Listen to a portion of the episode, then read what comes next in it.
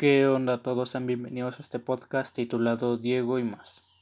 Siendo estudiante del CBT1, me he dado cuenta que la lectura es muy importante y más en la adolescencia. Por eso mismo el día de hoy, en este podcast que se enfoca al fomento de la lectura, y hoy como nuestro primer tema será la lectura y la importancia en la adolescencia, esperando que se lleven algo aprendido y que puedan usar más adelante. Sin más ni menos, comencemos. Muchas veces la lectura es un hábito de comunicación que permite desarrollar los pensamientos cognitivos interactivos de cualquier lector, permite construir con facilidad nuevos conocimientos. Frecuentemente los maestros del bachillerato se quejan que los adolescentes no saben leer, pero no hacemos nada. Este problema es una verdadera preocupación, que a nivel bachillerato un alumno no sepa leer correctamente, por lo cual se tiene que resolver este conflicto, puesto que es recomendable utilizar actividades de lectura diaria. Cuando se les pregunta a los adolescentes cuántos libros han leído, algunos contestan que solo dos o menos, esto en las edades de 10 y 16 años. No son lo suficiente para mejorar su lectura. Asimismo, algunos estudiantes muestran desinterés en la lectura indicando que no tienen tiempo o que solo leen para acreditar alguna asignatura. Es importante que los adolescentes lean un libro por lo menos una vez al mes, ya que esta actividad les permite estimular fácilmente su imaginación y su función cerebral.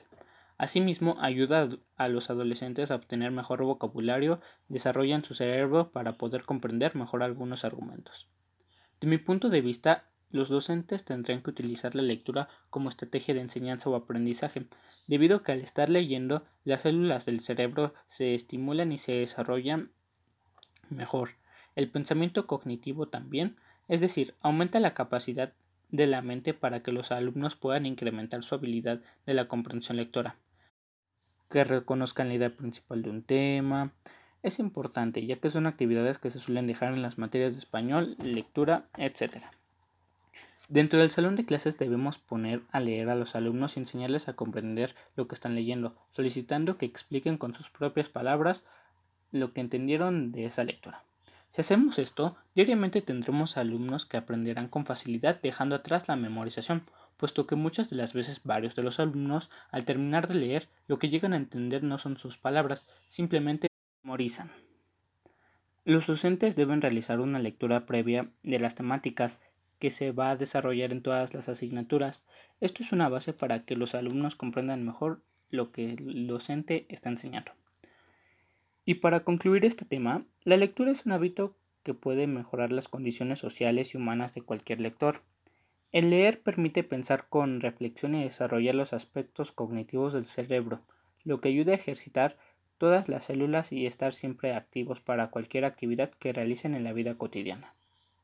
Pues este, este ha sido el tema de hoy. Espero que les haya gustado, puesto que es un tema que muchas veces no se llega a tocar muy bien porque muchas de las veces no se toman en cuenta. Para mí este tema se me hace muy interesante, puesto que muchas veces la lectura la tomamos muy a la ligera o, no nos tomamos el tiempo necesario para apoyar a las personas que en verdad te ocupan ayuda en la lectura, en su pensamiento cognitivo, entre otras cosas.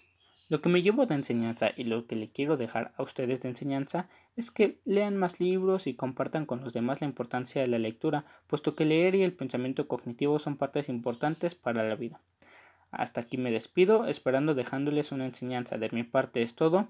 Diego Alejandro Méndez Martínez. Hasta luego.